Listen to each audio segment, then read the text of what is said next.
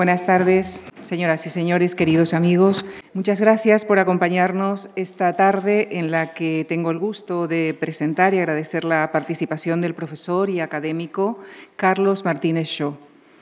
El profesor Martínez Shaw nació en Sevilla, en cuya universidad se licenció en Historia y obtuvo posteriormente el doctorado en la Universidad de Barcelona, donde fue catedrático de Historia Moderna. Actualmente lo es en la UNED, Universidad Nacional de Educación a Distancia. Es académico de número de la Real Academia de la Historia, de la Academia Nacional de la Historia de Argentina y de la Real Academia Hispanoamericana mm, de Cádiz. Es redactor de la History of Humanity de la UNESCO, eh, colabora asiduamente como crítico en el diario El País y en el periódico de Cataluña como crítico de literatura japonesa. Además, ha comisariado varias exposiciones de tema histórico y ha sido asesor cinematográfico de películas como Colón de Ridley Scott y Juana la Loca de Vicente Aranda. Ha sido distinguido con el Premio Menéndez Pelayo y con la Cruz de la Orden de Alfonso X el Sabio, entre otros. Entre sus numerosos libros destacamos por su relación con el personaje que nos ocupa esta tarde, la emigración española a América, ha escrito con Marina Alfonso Europa y los Nuevos Mundos en los siglos XV al XVIII y en 2014 ha dirigido con José Antonio Martínez el volumen España y Portugal en el Mundo. Esta tarde viene a hablarnos de un personaje sobre el que se han vertido reflexiones muy enfrentadas. De ahí la necesidad de un análisis riguroso de quien, en cualquier caso, es una figura clave de la historia de México, de la historia de España y de la historia universal. La verdadera historia de Hernán Cortés por Carlos Martínez Shaw. Gracias. Buenas tardes, muchísimas gracias Lucía por la presentación, muchísimas gracias a la Fundación Juan Mar por la invitación que me ha cursado y que afortunadamente para mí no es la primera, sino que ya he estado en este mismo escenario alguna otra vez y me congratulo pues de volver, de volver al mismo.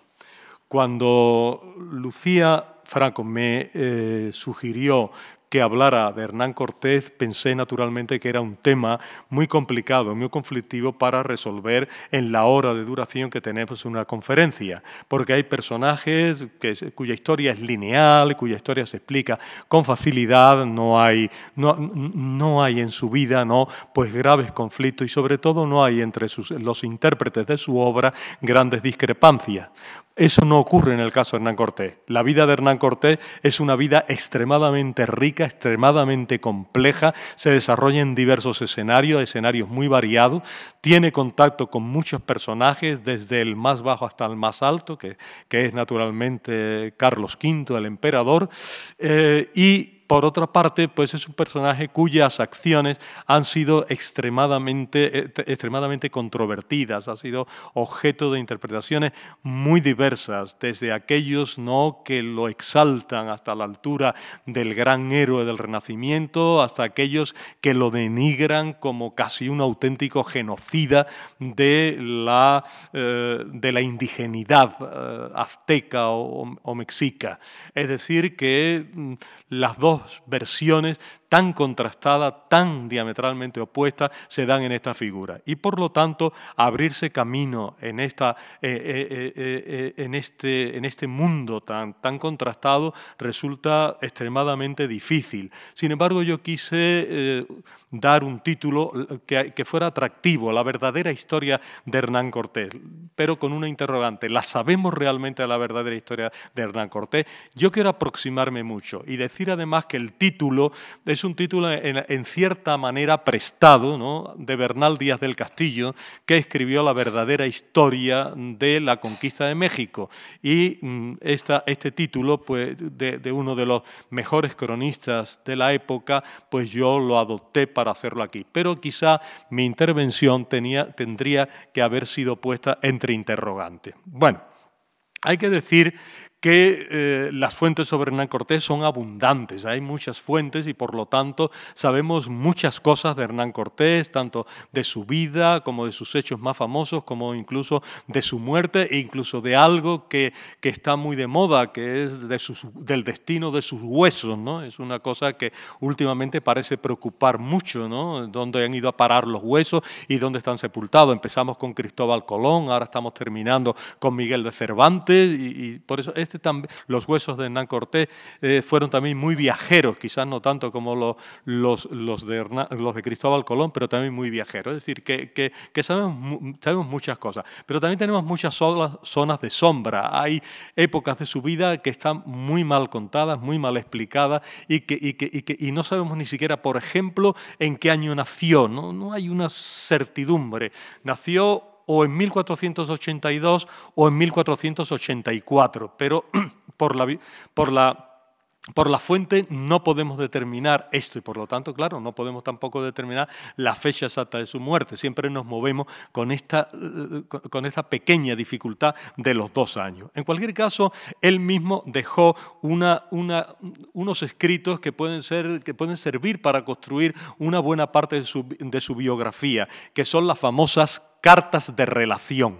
Las cartas de relación eran en realidad unos escritos justificatorios de su acción que él fue enviando al emperador Carlos V, pero que estaban muy bien redactados, son unas cartas espléndidas, bueno, cartas, por llamarlo así, en realidad son más relación, más la segunda palabra que la primera lo que lo que es una, son unas relaciones de, de, sus actos para de alguna forma eh, justificar los actos y las decisiones eh, que adoptó en un determinado momento. Después tenemos lo que hoy llamaríamos en un término actual lo que se llama biografías autorizadas. Biografía autorizada es una biografía que hace una persona que no es el protagonista, pero que al protagonista le da el visto bueno. Pues bien, Francisco López de Gómara escribió una biografía recibiendo el visto bueno eh, de, Hernán Cortés y por lo tanto pues es una biografía pues como muy laudatoria, como muy encomiástica, ¿no? muy favorable a Hernán Cortés. Por último, la otra gran, otra gran fuente, sobre todo para el momento, el momento cenital de su vida, de la conquista de México, es la de Bernal Díaz del Castillo, que escribió esta, esta, esta historia verdadera de la, esta relación verdadera de la conquista de la Nueva España. Bernal de Castillo era un soldado, raso, un soldado de a pie, pero, cuya, pero su testimonio tiene el carácter de la verdad. Él, cuenta, él cuenta las cosas desde un punto de vista de un hombre que lo vivió desde, desde una situación muy humilde, de una situación muy poco destacada. Últimamente incluso se ha puesto en duda que él pudiera escribir una, una obra tan densa y tan interesante como su relación. Y ha habido un autor, un autor francés, el profesor Duverger, que eh, ha llegado a decir que realmente esta obra fue eh, o escrita o dictada por el propio Hernán Cortés, lo cual hoy día, a la luz de la documentación que poseemos, es una tesis que no se mantiene en pie. No pudo, Hernán Cortés no pudo escribir esto ni pudo ordenar escribirla. Esto hay que seguir atribuyéndosela con un tanto por ciento de probabilidad muy alto a Bernal Díaz del Castillo. Y luego han venido las biografías, que, no sé, que las biografías son bastantes, pero no son tan Empezamos por las biografías clásicas, la de Salvador de Madariaga del año 41 y la de Carlos Pereira del año 42. Ambas son eh, laudatorias, son favorables a Hernán Cortés y ambas son también de una gran calidad literaria, es decir, que uno para meterse en el mundo de Cortés, si lee a Salvador de Madariaga, se encontrará con un magnífico, un magnífico libro, una magnífica biografía, incluso desde el punto de vista literario. Pero la biografía que va a, ser, eh, que va a marcar un hito y que va a ser la primera gran biografía científica importante es la de un historiador mexicano llamado José Luis Martínez, que la escribe en 1990 y que después de 25 años puede considerarse, una vez que en su redacción final, puede considerarse que no ha sido superada. Es una, es una, gran, es una gran biografía científica y sigue siendo ¿no? una biografía digna de ser consultada por su extraordinaria calidad.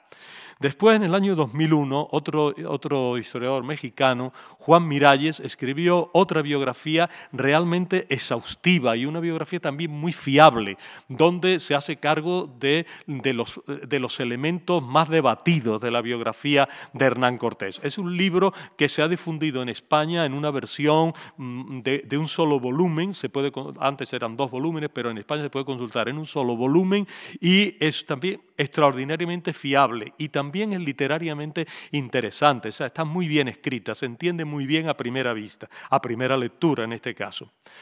En el año 2002, el gran hispanista francés Bartolomé Benassar escribió un libro sobre Cortés, una biografía que naturalmente es excelente porque él es un, historiador magnífico que nos ha dejado ya una enorme cantidad de libros sobre la historia de España y sobre la historia de América y es una, es una obra... Eh, más fácil de leer, es más breve, está más condensado todo y se lee muy rápidamente. Quizá algunos autores le han reprochado ser un poco apresurada, no ser una obra de encargo que tiene que entregar pronto y por eso pues tiene algún descuido, pero de todas formas se lee muy bien.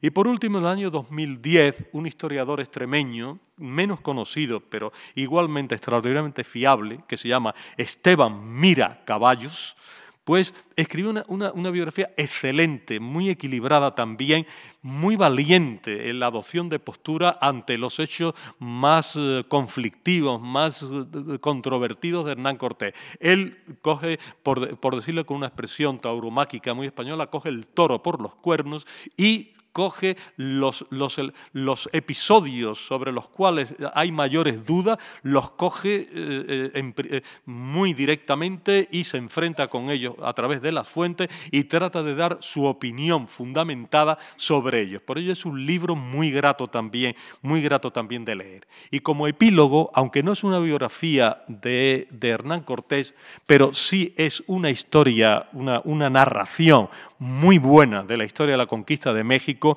hay que referirse al libro titulado así, La conquista de México, publicado en el año 2000 por el hispanista británico Hugh Thomas. Hugh Thomas publicó esta, historia de la conquista de México que en su tiempo causó una gran sensación por la enorme calidad literaria, por la perfecta eh, inserción dentro de la narración de poemas de los vencidos, de la posición de los indígenas que estaban siendo derrotados en la gran batalla, que estaban perdiendo su civilización. Es un libro, franca, o sea, es un libro franca, francamente extraordinario, un libro excepcional en un autor que es capaz de lo mejor, de elevarse a las máximas cimas y es capaz de hacer libros verdaderamente infumables, libros que, resultan difícil, difíciles de leer. Pero en este caso, en este caso eh, Sergio Thomas, sin duda alguna, acertó plenamente. Bien, vamos a dejar a los que han hablado de Hernán Cortés y vamos a hablar de Hernán Cortés.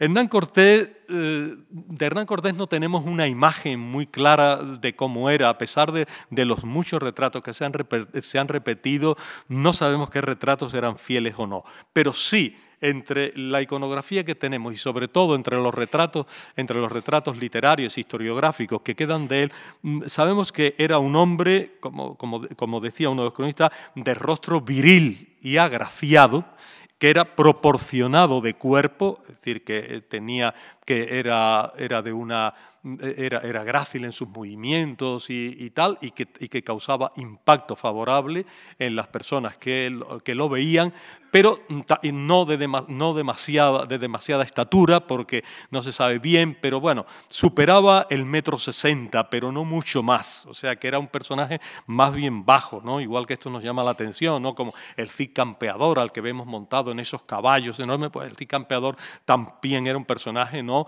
de, de una estatura también escasa, entre unos 50, unos 55, pero lo mismo le pasa a Simón Bolívar, ¿no? que también lo vemos en lo alto del caballo, lo vemos enorme, y también medía unos 50 seguro, ¿no? O sea que son estos grandes personajes son de estatura bajita. Bueno, es una, es una paradoja, pero es así. En cualquier caso, sabemos que ella era, él nació en la ciudad de Medellín, que era un lugar por entonces muy pobre, un lugar acosado habitualmente por las carestías, por el hambre eh, y por las epidemias, es decir, que era, era un pueblo incómodo de vivir, donde se daban eso que en historia demográfica se llama los factores de expulsión, es decir, que la gente trataba de irse del pueblo para buscarse una vida mejor. La extracción social de los Cortés es una, extracción modesta. Eh, en tiempo de los reyes católicos se puso de moda llamar a esta gente los medianos que no eran ni muy pobres, pero tampoco muy ricos, estaban en una situación intermedia, más bien humilde que, que tal. Pero bueno, tampoco, tampoco eran unas indigentes, no, no eran unos indigentes, no formaban parte de la élite, pero bueno, era una familia que se defendía eh, económicamente y que fue capaz, mm, a través de, las relaciones familiares, fue capaz de enviar a Hernán Cortés, cuando, cuando era un joven, a que se formara a Salamanca y Valladolid. Por eso se ha dicho que él tuvo estudios universitarios, que estudió en Salamanca y Valladolid pero no estamos seguros. Estamos seguros que estuvo en esas ciudades, pero no sabemos seguro si, si, si, realmente llegó a estar matriculado en alguna de las dos universidades y cursó estudios universitarios. Sí que sabemos que adquirió un cierto nivel de cultura, porque él manejaba muy bien la pluma, manejaba muy bien el castellano, con unos giros de persona culta, de persona que hablaba muy bien, contrariamente, por ejemplo, ¿no? pues a, Francisco Pizarro, ¿no? que fue analfabeto toda su vida, por el contrario, Hernán Cortés era un hombre con una, con una calidad literaria eh, notable. Sabía seguro bastante latín y sabía también seguro bastante de derecho. Es decir, que aunque no estuviera matriculado, algo, algo, algo debió pasar por las aulas o con algunos académicos vallisoletanos o salmantinos debió tener alguna relación porque su castellano, sus gotitas de latín, sus gotitas, sus gotitas de derecho que le sirvieron de mucho en su vida, en su, sobre todo en sus grandes actividades en América, pues lo denotan como un hombre leído, un hombre cultivado, encima quizás de la media de los, de los soldados de su hueste y en general de los conquistadores.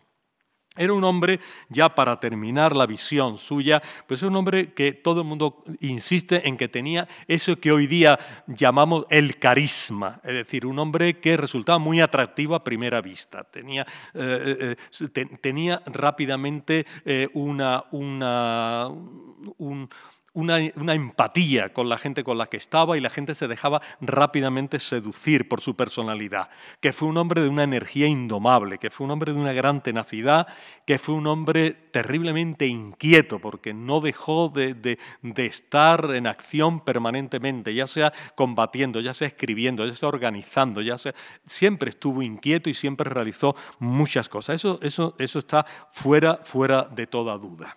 Bien. Mm, él es un hombre que enseguida siente la llamada de América, posiblemente por estos factores de expulsión de Medellín. Es muy posible que esto ocurriera así. El caso es que nosotros, en los años que menos sabemos de él, en su época más oscura, en su época menos documentada, sabemos que viaja a la Española, es decir, a, a Santo Domingo, que viaja en el año 1506, está ya instalado allí, que eh, esos años de 1506-1511 él realiza allí algunas actividades que no sabemos bien cuáles son, pero en cualquier caso que está establecido que esos cinco años los vive allí. Y que de pronto a finales del año 1511 se le da una oportunidad, se le manda a la isla de Cuba y lo nombra secretario personal suyo el nuevo gobernador de la isla de Cuba, Diego Velázquez, que no tiene nada que ver con otro Diego Velázquez que ustedes también conocen. Diego Velázquez eh, eh, mm, le da algunas atribuciones como secretario, pero él se va a ganar más bien la vida como escribano en la que entonces era la capital, Santiago de Baracoa. Y allí se casa por primera vez, es el primer amor que se le conoce con, una, con una dama llamada Catalina Suárez Marcaida. Eh, cuya relación pues, es una relación que conocemos poco, pero que termina, que termina mal y que es objeto también de una controversia de la cual me ocuparé un poco, un poco más tarde. Eh, a partir de ahí, Diego Velázquez empieza a... Eh, a organizar una, una, una, expedición al continente, lo que empezaría a llamarse la Armada para México, la Armada de México. Y Hernán Cortés se gana totalmente la confianza de Diego Velázquez, él consigue recursos propios y ajenos para financiar la construcción de las naves, los pertrechos, los víveres, etcétera, para poder afrontar la navegación y para poder afrontar su estancia en, en México. Y él sale de pronto cuando parece que está perdiendo la confianza de Diego Velázquez, él rápidamente da un vuelco, sale inesperadamente de Cuba y llega a, llega a la costa frontera en el Caribe, a Tabasco. Allí tiene la primera suerte de encontrar unos aliados y encontrar una persona que será fundamental mm, mm, en su vida, sobre todo eh, eh, en su vida activa como conquistador, que es una, una, una nativa que se llama Malintzin, y que va a ser conocida en la historia como la Malinche, Malinche, Malintzin o también en, castellano que se le va a dar rápidamente el nombre de Doña Marina. Pues bien, Doña Marina era una figura, es una figura extraordinaria, una mujer de gran carácter y una mujer que eh, es utilizada rápidamente por Hernán Cortés en una función esencial, en la función de lo que se llamaba entonces de lengua, es decir, de intérprete. Era una mujer que, que sabía hablar maya y náhuatl y que además rápidamente aprende el castellano, con lo cual sirve de enlace con los, eh, con los nativos de lengua náhuatl con los que Cristóbal, ay, perdón, con los que Hernán Cortés se va a enfrentar a lo largo, a lo largo de su vida.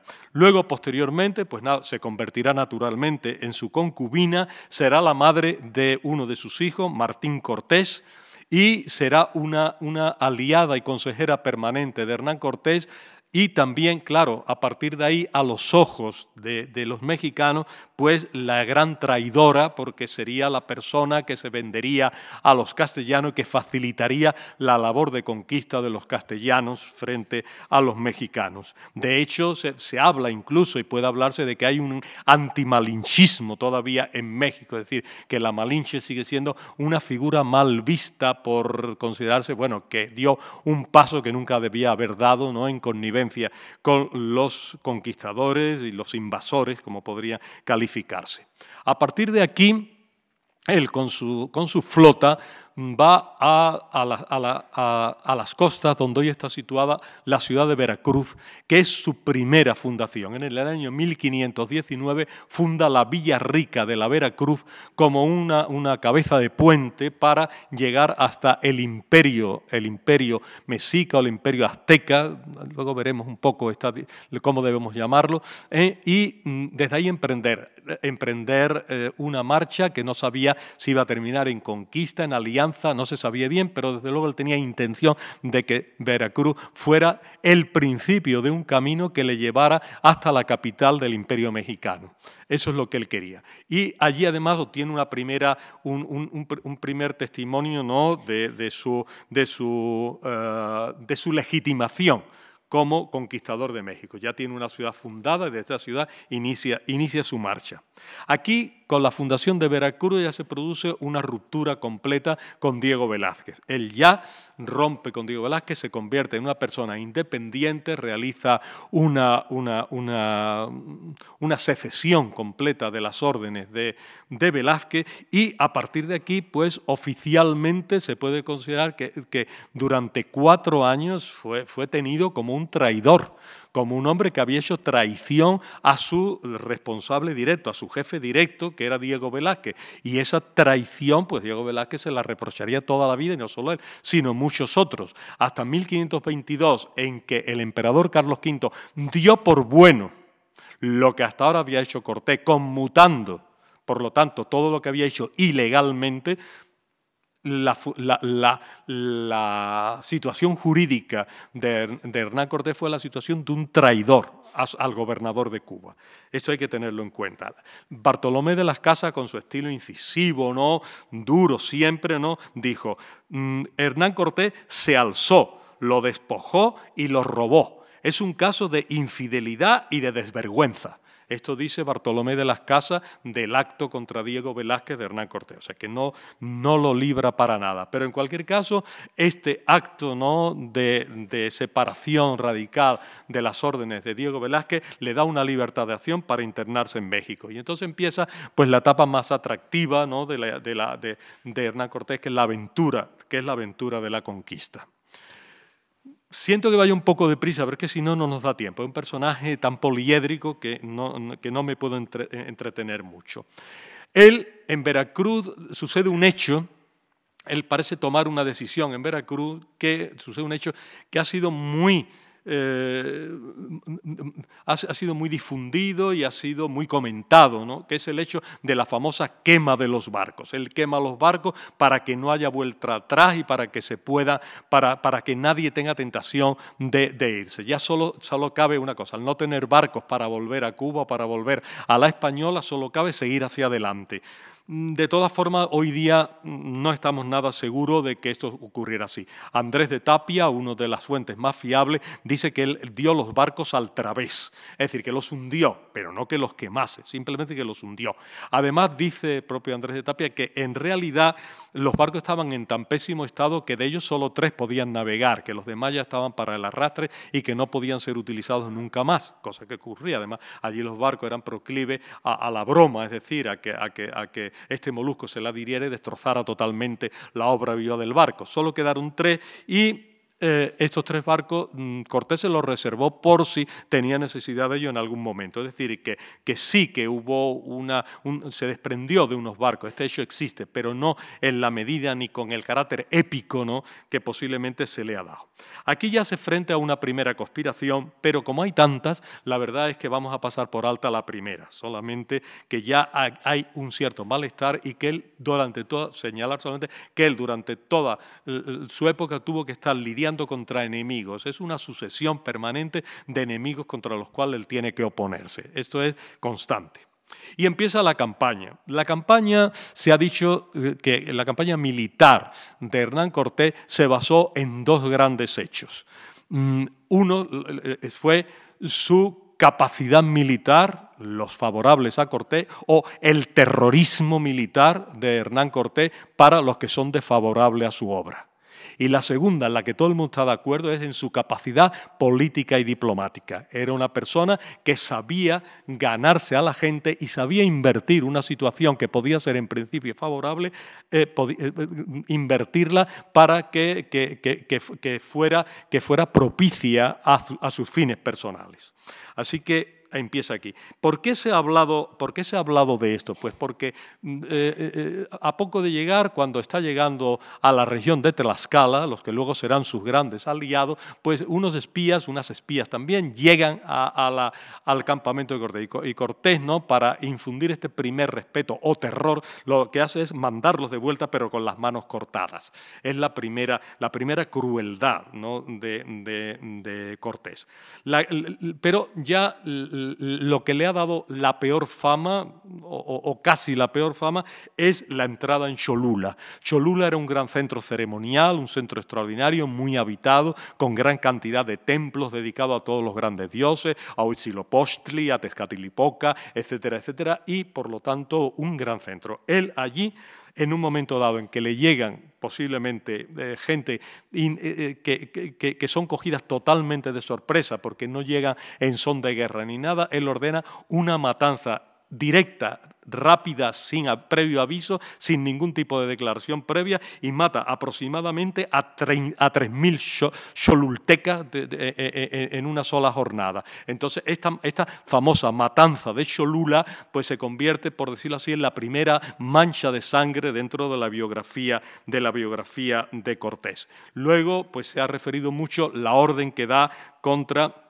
los indios de, Calpulalpan. Los indios de Calpulalpan mm, vienen a ellos, parece que van a venir en son de paz, pero a sus soldados le dice Hernán Cortés, las palabras parece que son exactas, aunque os salgan de paz, matadlos a todos. Es decir, que él no daba cuartel, él, era un conquistador y por lo tanto iba a, hacer una guerra, una guerra, una guerra eh, despiadada, salvo cuando tenía que pactar porque era conveniente para, para sus intereses. ¿no? Mm, En cualquier caso, no voy a seguir con la historia de, esta, de esas truculencias de la vida de Hernán porque la verdad es que hay muchas y, todas están probadas y todas están demostradas. Pero al mismo tiempo, él es un diplomático, es un, es, un hombre que, que, sabe pactar cuando le conviene. Y aquí tiene la suerte de encontrarse con una, con una nación, la nación tlaxcalteca, que, con la cual, después de unos primeros enfrentamientos, van a hacer una paz que va a ser fundamental. El 18 de septiembre de 1519, él firma la paz con los tlaxcaltecas y esto va a ser su fuerza más fiel siempre, constantemente, a todo lo largo de la, conquista. Va a ser sus grandes aliados, aliados siempre, siempre fieles. Los, los tlaxcaltecas eran enemigos de los que podemos llamar aztecas o mexicas. Los aztecas es por por un antepasado, está el nombre tomado de un antepasado y del lugar donde vinieron los antepasados. Pero la verdad es que ellos no se llamaban a sí mismos aztecas y llamarle a, los mexicanos aztecas es una frase muy posterior que, se, que, se, que, se emplea, que no se emplea en las fuentes clásicas y que viene, y que, y que viene mucho después. Ellos se llamaban mexicas y, y formaban esencialmente los mexicas, formaban una gran, una gran alianza de, de, de tres pueblos los mexicas de, Tacuba, los mexicas de Texcoco y los mexicas de Tenochtitlan, que es la capital de México. Esta triple alianza era la alianza mexica y ellos eran los dueños del Valle de México, los que realmente dominaban a todos los demás. Todas las demás naciones eran tributarias de esta triple alianza mexica. Por ello, los tlaxcaltecas se consideraban, que, eh, se consideraban eh, subyugados, o sea, sojuzgados por los mexicas y los consideraban sus enemigos. De ahí que inmediatamente la acción de Cortés los pusiera de su lado y ya digo, fue una fuerza de choque, una fuerza de transporte, una fuerza de intendencia, de abastecimiento permanente. Sin los tlaxcaltecas seguramente Cortés no hubiera ganado la guerra, no hubiera llegado tan lejos como llegó. La alianza de los tlaxcaltecas, por lo tanto, se manifiesta como decisiva en la conquista de México. Se discute lo, Cortés fue un gran estratega, bueno, Cortés tuvo a su favor muchos elementos, pero también tuvo en contra otros que lo superó. Elementos a su favor, pues elementos a su favor el, hecho de que tenía una gran superioridad militar. Eran hombres que estaban muy bien pertrechados, que llevaban armaduras, que sobre todo, fundamental, eran jinetes, montaban a caballo. El caballo no se había visto nunca y entonces los caballos daban una impresión de moverse a una velocidad y una rapidez trepidante que no se había conocido y que eran como rayos en medio, en medio de una batalla. Tenía además armas de fuego, que claro, las armas de fuego, esos, esos, esos disparos ¿no? donde, donde salía una especie de trueno, pues ejercían un efecto terrorífico. Y luego tenían a los perros, ¿no? que se lanzaban los perros de combates que habían sido ya empleados con mucho éxito y con mucha crueldad, por cierto, por Vasco Núñez de Balboa en el Darién, en, el actual Panamá. ¿no? Con todo esto, armamento, eh, caballos, eh, artillería y perros, la superioridad militar sobre los mexicas era enorme, era tremenda, ¿no? porque ellos, ellos, combatían, ellos combatían con unas armas muchísimo más endebles, ¿no? armas hechas bien de madera o bien las láminas de obsidiana, que eran frágiles, que eran quebradizas. Además no estaban acostumbrados a una guerra en la cual se mataran allí directamente unos a otros, sino que eran unas guerras de captura, eran las guerras floridas para capturar prisioneros, no para matar a la gente y por lo tanto ellos tenían tendencia a capturar a los españoles y no matarlos allí sobre, eh, sobre el, el, campo de batalla, cosa que los españoles no hacían naturalmente, sino que iban a matar a aquellos que se, le, que se les oponían. En cualquier caso, algunas de las hazañas que más se le atribuyen a, a Cortés, tampoco la idea fue suya. Por ejemplo, la construcción de los famosos bergantines, por llamarlo de alguna forma, porque distan mucho de ser bergantines clásicos, eran barcos de fondo plano para poder ir eh, a la Venecia mexicana, que era Tenochtitlan, pues no se le ocurrió a él, en realidad pues se le ocurrió al, piloto, al, piloto naval que llevaba consigo, pero lo que sí es cierto es que lo utilizó con mucho, con mucho éxito. También algunas acciones fueron fruto de su decisión personal, de su, de su, de su enorme capacidad de tomar decisiones desesperadas en los momentos, en los momentos claves. ¿no? Por ejemplo, la batalla de Otumba, que, de la cual luego hablaremos, un éxito personal de Cortés. Cortés vio que numéricamente no podía hacer frente a aquella muralla de, mesicas absolutamente enfadados por, su, por la huida en la noche triste y que no podía enfrentarse a ellos porque estaban todos sus soldados, eran ya muy pocos, 300 nada más, estaban desmoralizados, casi no tenían artillería, estaban agotados, hambrientos, soñolientos, no podían enfrentar. Solo una acción dramática podía ocasionar la victoria. Él vio al jefe con el penacho, al jefe de la tropa con el penacho y eh, eh, eh, mm, cogiendo una veloz carrera con el caballo, se dirigió directamente a él, atravesando todo, a todo el que le salía por medio, de, descartándolo, y yéndose a por el cacique, lo mató y cogió el penacho y lo enarboló. Eso fue, eso fue decisivo porque gracias a eso mm, cundió la desmoralización entre, entre los asaltantes, entre los mexicas, y eso le dio la batalla, que fue una batalla de resistencia, porque a pesar de eso, ellos tuvieron que seguir en retirada hasta la Tlaxcala porque no podía pensar en hacer frente a otra batalla más. O sea que, como se ha dicho, quizá él no tuviera el talento estratégico de un Alejandro, de un Julio César o de un Napoleón, que seguramente le superaron en estrategia y, ganaron muchas más batallas que Hernán Cortés, pero sí que tuvo esa energía y esa decisión que le dio la, que le dio la victoria en los momentos claves de, la, de, la, cometida, de la cometida militar. Y ahora llega la entrada en Tenochtitlan. aquí la diferencia en náhuatl debe decirse Tenochtitlan, pero la, la, castellanización ha hecho que nosotros hablemos siempre de Tenochtitlán y que le pongamos un acento en la A. Esto es muy difícil, ¿no? Eh, si uno va a México ve que muchas palabras terminadas en an, pues unas se acentúan y otras no, ¿no? O sea, y nunca se sabe bien, bien.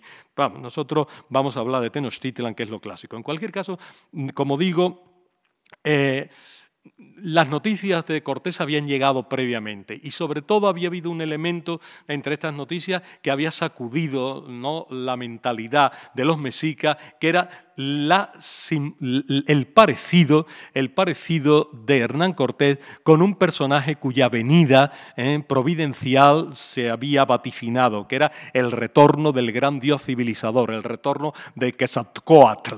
Este retorno de Quetzalcoatl, que significa serpiente emplumada, eh, serpiente con plumas de Quetzal, pues significaba el nacimiento de una nueva era para los, eh, para los mexicas y la llegada de Cortés se interpretó como el retorno del dios Quetzalcoatl y por lo tanto tuvieron inmediatamente con Cortés un miramiento ¿eh? para no atacarle demasiado. Eso fue aprovechado muy bien con Cortés que entra ¿no? arrogantemente por la calzada de Iztapalapa hacia el centro de aquella ciudad medio, anfibia que era Tenochtitlan y que entonces pues tenía pues más de 100.000 habitantes, era una ciudad en aquel momento tan grande como la ciudad más grande de España, como Sevilla una ciudad enorme y que llamó enormemente la atención ¿no? a todo el mundo, todo el mundo se deslumbró por aquella Venecia azteca, ¿no? pues al, llegar allí Moctezuma lo recibe como, como si pudiera ser el equivalente a un dios y eso le dio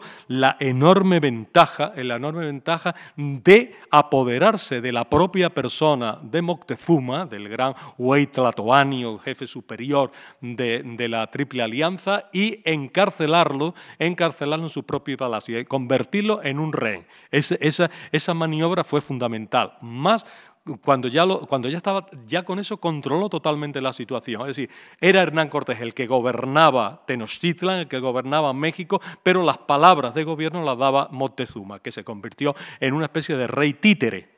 Y eso le permite a Hernán Cortés hacer frente al máximo desafío que hay, que es la llegada de, de la hueste de Pánfilo de Narváez. Pánfilo de Narváez, el hombre enviado por Diego Velázquez para poner fin a la traición ¿eh? de Hernán Cortés. Llega en ese momento. Y llega con una hueste superior a la de Cortés, pero lo mismo, Cortés se lanza rápidamente a, la, carga, ve al ejército de Pánfilo de Narváez, mm, ve que en campo abierto puede perder la batalla espera atacarlo en la noche. Y en la noche da una consigna para que se reconozcan, ¿no? Y entonces es una guerra que tiene una, es una batalla que tiene una peculiaridad muy grande, ¿no? las huestes de Hernán Cortés atacaban a la voz de Espíritu Santo, Espíritu Santo, y los otros atacaban a la voz de Santa María, Santa María. Ganó el Espíritu Santo a Santa María en esta ocasión y la, victoria, la victoria fue para Hernán Cortés. Y entonces la hueste de Pánfilo de Narváez se incorpora a la hueste de Hernán Cortés y Hernán Cortés regresa victorioso, regresa triunfante a, a Tenochtitlan. Pero entre tanto, uno de sus lugartenientes, porque él nunca nombró un solo lugarteniente, él tuvo varios lugartenientes, nunca tuvo uno solo que pudiera sustituirle. Él siempre dividió las misiones entre varios para no tener un rival completo y directo. En este caso, el personaje al que había dejado al frente era nada más y nada menos que Alvarado, ¿no?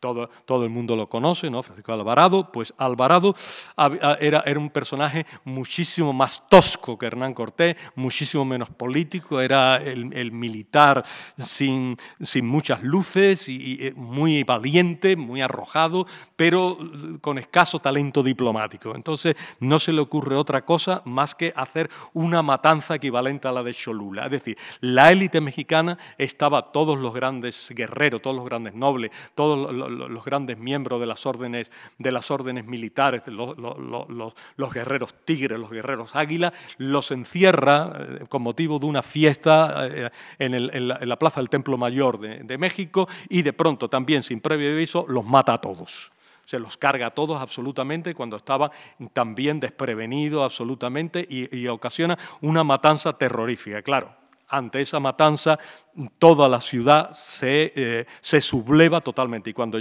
cuando llega Hernán Cortés se encuentra a una, a una ciudad totalmente sublevada, maldice a Alvarado por la imprudencia que ha cometido, pero bueno, intenta salvar la situación. Estamos en el día 23 de mayo de, mil, de 1520. Entonces intenta salvarse por todos los medios, intenta poner de nuevo a su rey títere por delante a Moctezuma. Pero la gente está tan enfadada ya con Moctezuma que cuando Moctezuma aparece en la ventana con los españoles eh, intentando protegerlo con sus escudos, con sus rodelas. En ese momento la muchedumbre enardecida le arroja una enorme cantidad de piedra, lo llama de todo, lo llama rey títere, vendido, mujerzuela, lo llaman de todo y empiezan a apedrearlo. Una pedrada, según todos los testimonios, le dio en la sien y le provocó un desfallecimiento total, un desvanecimiento absoluto. No sabemos qué ocurrió en los tres días siguientes, pero a los tres días Montezuma murió. Parece que murió de la herida. Otros dicen que murió de la herida combinado con la desmoralización de ver que su pueblo ¿no? Eh, lo atacaba de una forma tan cruel. Otros dicen ¿no? que naturalmente que fueron los españoles los que lo asesinaron a sangre fría y se cuentan diversos modos de asesinar a Moctezuma. Parece más probable lo primero, que, que Moctezuma no fuera, no fuera, no fuera eh, matado, no fuera ejecutado por, por los españoles porque era perder el rehén básico y fundamental. Una vez muerto Moctezuma, ya no había salida. Había que escapar huyendo, había que escapar por pie, como fuera. Entonces se da la, noche, la famosa noche del, del, 30, del 29 al 30 de junio del año 1520, que se conoce en la historia de España normalmente como la Noche Triste, que es una escapada a lo largo de la famosa calzada de Tacuba, que era la más fácil de salir. Hoy día es la calle Tacuba en México. ¿eh? Se salió por la calle Tacuba, pero tenía un, un gravísimo inconveniente, que es que la calle estaba cortada cortada hasta por tres ríos. Entonces había que lanzar un puente cada vez que se intentaban cruzar los ríos. Y ahí, mientras cruzaban el puente, los asaeteaban por todos lados. La retaguardia apenas se resistió, solo se salvó Alvarado y cuatro más, mientras, que eran los que iban defendiendo a todos, porque los atacaban por la espalda. Los de delante consiguieron salvarse, ya digo, en estas condiciones terribles, ¿no? espantosas de, la retirada, pero el día 7 Cortés se para y da la batalla de Otumba, 7 de julio, consigue derrotar a los mexicas que le perseguían y eso le permite una retirada tranquila a Tlaxcala. Aquí se ha dicho ¿no? que también que él no solo ejerció este terrorismo militar contra la ciudad de Tenochtitlan, sino también en la retaguardia, porque ahora se produce, mientras él está en Tlaxcala, se producen algunas al ver que ha sido derrotado en Tenochtitlan, algunos movimientos de, algunas naciones contrarias, contrarias a Cortés. Y sobre todo hay una región, la región de Tepeaca, que se subleva. Y, y, Hernán Cortés ataca también a esto y, ocurre una de las matanzas más fuertes, ¿no? Arrasa pueblos enteros, mata indiscriminadamente a, hombres, mujeres, niños, ancianos, al estilo, al estilo del séptimo del caballería, al estilo de las masacres de los indios del norte por parte de los blancos estadounidenses. Despeña a la gente desde las azoteas, los que se habían resguardado encima. O sea, fue una, una masacre absoluta y total.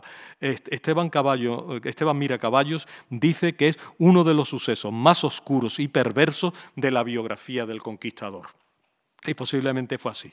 En cualquier caso, en cualquier caso, a partir de ahí, la cosa está ya asegurada y ahora, ahora hay que hay que ir a por la ciudad de Tenochtitlan, hay que, hay que conseguir la conquista de Tenochtitlan. La conquista de Tenochtitlan va a durar 75 días, es decir, dos meses y medio.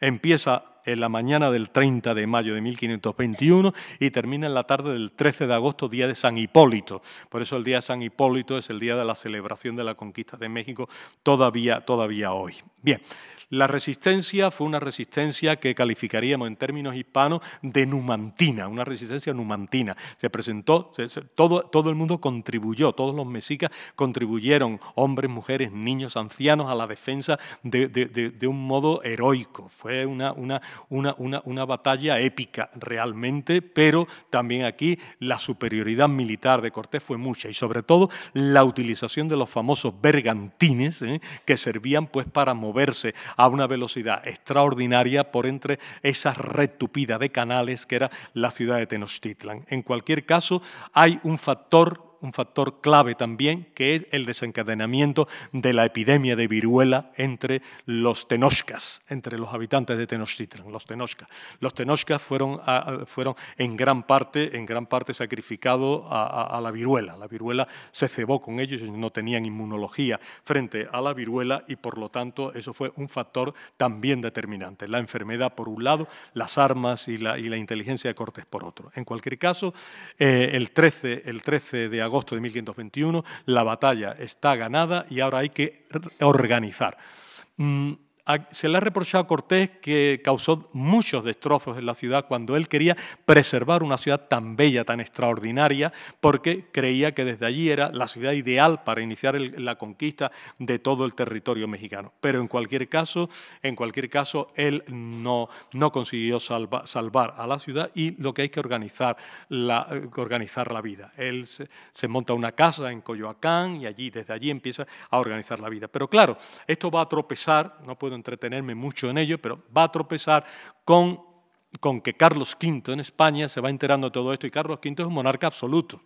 Él es un rey absoluto y por lo tanto no quiere que los conquistadores puedan tener la intención de convertir a Nueva España en un reino independiente, en el reino independiente de la Nueva España. Y tiene, por lo tanto, mucha reticencia con respecto a la actitud tan desenvuelta de Cortés, que es prácticamente el, líder indiscutible, una especie de Dios para, para, todos en ese momento, y que nadie está dispuesto a contestar sus, sus actuaciones. Pero al final se va a imponer un gobierno, un gobierno absolutista, es decir, un gobierno legal a base de funcionarios y el primer funcionario va a ser el virrey, el virrey Toledo, que va a ser el primer funcionario en el año 1535 y con unas leyes emanadas desde España, las, las más importantes pues son las leyes nuevas de 1542, que va a acabar con cualquier tentación de feudalismo en México y su sustitución por el absolutismo de Carlos V.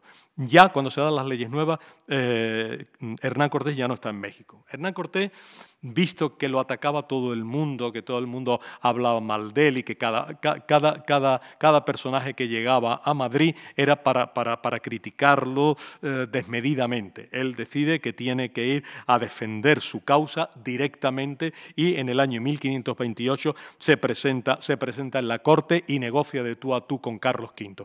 Carlos V da por bueno todo lo que ha hecho, todo lo que ha hecho, todo está muy bien, tal, se le prepara un casamiento aristocrático, se casa con doña Juana de Arellano y Zúñiga, normalmente en las crónicas doña Juana de Zúñiga, que es la hija del conde de Aguilar, y por lo tanto ya Hernán Cortés adquiere un estatus cuasi nobiliario por vía de matrimonio. Pero no basta, él quiere un título nobiliario para sí mismo y también Carlos V se lo concede. Le va a conceder el título de Marqués del Valle de Oaxaca. Ese es el título, por eso a Cortés se le conocería a partir de entonces como el Marqués del Valle.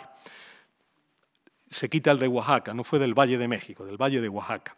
Y él incluso así, cuando llega, tiene tiene que renegociar su situación. Se le han concedido 23.000 23 indios encomendados, una enorme cantidad de territorio. El título de Marqués del Valle de Oaxaca es un potentado. Bueno, fue un potentado, ya era un potentado cuando, cuando, cuando, cuando llegó a, Madrid, porque él, él fue seguido un séquito maravilloso, esplendoroso. Él se vistió con sus mejores galas, el caballo maravillosamente enjaezado, cantidad, cantidad de, de gente en su séquito y tal. La gente alquiló incluso balcones y ventanas para verlo pasar, como se hacía en las corridas de toros, ¿no? que se alquilaban los balcones y las ventanas para ver las corridas, ¿no? para hacer caso al hechizo de los españoles, pues e, él, ya era un potentado, pero ahora lo es mucho más. Pero aún así tiene que negociar. Él ve que es un territorio inmenso, que él no se siente a gusto dominando un territorio tan grande sin poderes políticos él es un solo un señor de vasallo, pero no tiene, no es virrey, no es gobernador. ¿eh? Y, entonces el poder político ha pasado al virrey. Entonces él se da cuenta que eso y negocia una situación más cómoda para él, que es consolidar la jurisdicción al sur de la Ciudad de México, la jurisdicción de Cuernavaca. Y hace de Cuernavaca su verdadero centro, su verdadera, su verdadera corte. La corte de, desde la corte de Cuernavaca, él da, él da pie a todo, él da salida a, todo su gran talento de empresario, de emprendedor. Él hace explotaciones, crea explotaciones agropecuarias, se lanza al cultivo de la caña de azúcar, explota las minas de plata, eh, compra casas para alquilarlas. O sea, es un gran empresario, es un gran empresario con su centro en Cuernavaca, donde construye un magnífico palacio que hoy día todavía está en pie, aunque muy destruido, pero todavía, todavía se puede ver, ha sido rehabilitado últimamente con gran éxito por el arquitecto Jorge Loizaga y hoy día pues es un sitio verdaderamente emocionante, emocionante de ver. Él está allí y él pues está ya consolidado y vive unos años, unos años felices, los años de entre 1530 y 1540, él vive allí feliz. Él prácticamente se, se habla de la corte de Cuernavaca, porque él, él vive allí como si, fuera, como si fuera un gran señor de vasallo, casi un, un cuasi rey, una corte que eh, eh, eh, es, la, es la réplica perfecta a la corte virreinal de Toledo, bueno, del virrey Toledo. Bueno, pues pues él, él allí pues, eh, eh, se enriquece portentosamente con, con todas estas cosas, mm, crea algunas de las... bueno, la que es realmente la principal de, su, de sus fundaciones, que es la fundación del Hospital de, Nuestra Señora de la Concepción o, el Hospital de Jesús, como normalmente se le llama, que es la, la, gran fundación que la hace en México, mientras que en Medellín, en su tierra, no se ocupó para nada y no hizo allí ninguna fundación. Fundó nada más que unas misas por el alma de su padre, no por la suya. Y luego, pues se beneficia allí de, de, de esta situación para crear lo que se ha denominado el harén de Cortés, porque también todo el mundo está absolutamente seguro, y las crónicas no dan duda, de que Hernán Cortés fue siempre un mujeriego empedernido, un mujeriego compulsivo, tremendo, ¿no? Hasta tal punto que hay eh, eh, un chiste creado por, el, por el, quizás el máximo eh, humorista gráfico de, de, México, que tiene como, como seudónimo Rius, ¿no? utilizando, utilizando un, un refrán castellano y pidiéndole autorización a Camilo José Cela para poder decir esto, dice que lo cortés no quita lo caliente. Y efectivamente esto era absolutamente cierto, porque en el harén de Cortés él tenía a su servicio aproximadamente 40 mujeres entre blancas e indias, con las cuales mantenía sistemáticamente relaciones sexuales. No hacía distinción de parentesco, se sabe y se da los casos en que mantenía relaciones al mismo tiempo con hermanas, al mismo tiempo mantenía relaciones con la madre y con la hija, o sea, él no respetaba nada. De ahí los numerosos hijos ilegítimos que tuvo, uno lo reconoció y otro no, no lo reconoció por lo que no sabemos qué número tuvo, pero lo que sí sabemos es que llevó una vida disipada en ese terreno de, llamaríamos finamente, del erotismo.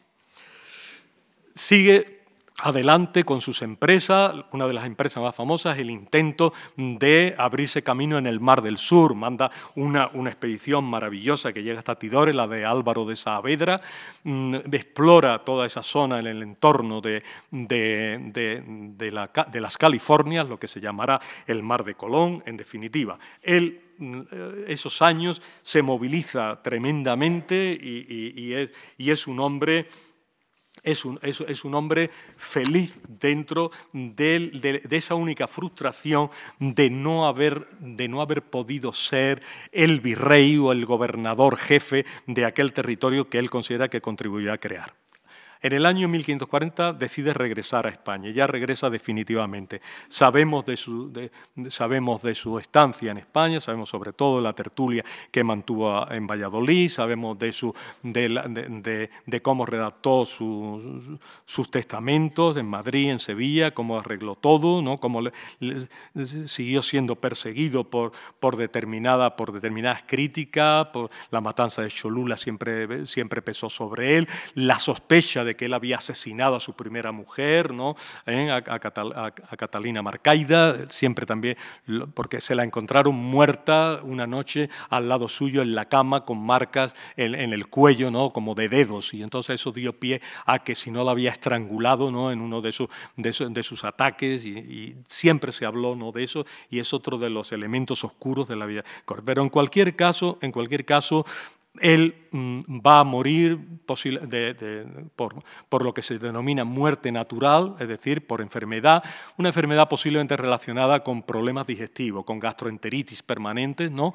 y va a morir en un pueblecito muy cerca de Sevilla, en Castilleja de la Cuesta, en una, en una casa que todavía se conserva, todavía está de pie, la casa donde murió Hernán Cortés, Enseguida su amigo el duque de Medina Sidonia le va a rendir la, honra fúnebre, pero eso sí es importante, él siempre quiso ser enterrado en la Nueva España, no quiso que sus restos quedaran. Y de hecho, poco antes de los 20 años ya marcha hacia la Nueva España su cadáver y es enterrado en el convento de San Francisco de Texcoco. Pero los huesos siguen deambulando, siguen deambulando, no vamos a hablar de, estas historias macabras, pero en cualquier caso finalmente trasladado a la iglesia del Hospital de Jesús, donde muy discretamente en un rincón del lado de la epístola, allí está depositada ¿no? pues los huesos de Hernán Cortés. Hacemos quizás para, terminar, puesto que bueno, el formato de esta no permite ¿no? hacer preguntas y coloquios, pues vamos a hacer una valoración global según lo que podemos saber de, de este Hernán Cortés. Hernán Cortés eh, sabemos que fue un conquistador carismático, un conquistador extremadamente político, diplomático tenía una gran energía, una energía indomable. En eso se parecía a Simón Bolívar. Ganó todo aquello en que se mantuvo, igual que Simón Bolívar ganó las batallas, por la energía terrible, por su gran capacidad de decisión y como todos los grandes hombres, porque la suerte lo acompañó, ¿no? Porque también se dice, bueno, Napoleón, Alejandro, eh, Julio César, bueno, también tuvieron suerte, ¿no? Porque una, una, una, una, lanza perdida te puede dar en cualquier momento y acabar con tu vida. Él tuvo suerte en, toda, en todas las empresas en las que, en las que entró. Él, con relación a la, a la religión, fue un hombre muy de su tiempo. Él tenía un, cristianismo mm, muy, muy de época y un cristianismo que en el caso de la idolatría, como él llamaba, la idolatría azteca o mexica, fue muy agresivo, ¿no? muy intolerante. Él, él destruyó los templos, asesinó por menos de nada a los que consideraba paganos y eran cogidos en estas prácticas paganas. Él era una persona que estaba absolutamente convencida de la superioridad de la religión cristiana a la que no cuestionaba y que por lo tanto todos estos dioses a los que adoraban los mexicas, los aztecas, eran como demonios, eran como eran falsos dioses y que por lo tanto no cabía con ellos ninguna, ninguna transigencia. Se podía transigir con las costumbres, se podía transigir con lo que se quisiera, pero no se podía transigir con la religión, con la religión de los mexicas o con la religión de cualquiera de, de las naciones indígenas con las cuales se puso en contacto. Esto nunca. Mm, los elementos negativos ya lo hemos visto. Es un hombre que fue acusado de, traición a Velázquez justificadamente. Es un hombre que permanentemente se valió de engaños, no, vamos, recurrió al engaño para conseguir sus fines de un modo también mm, igual, igual, igualmente, igualmente seguido, igualmente sistemático. Él eh, fue un hombre eh, que, tuvo uh, un, contacto con, la vida material, con el dinero, un contacto de, hombre eh, que amaba el dinero también. No, no, es, un hombre tosco de, llevarse el oro, las talegas de la noche triste como hicieron algunos de sus conmilitones, pero sí es un hombre que administró muy bien sus negocios y que le gustó siempre ser rico. Carlos Corona, que no es sospechoso de progresismo en su tesis, dice que él siempre combinó a Dios con el oro a la religión con la rapiña. Y es verdad que, las dos cosas se, se, dan en él, ¿no?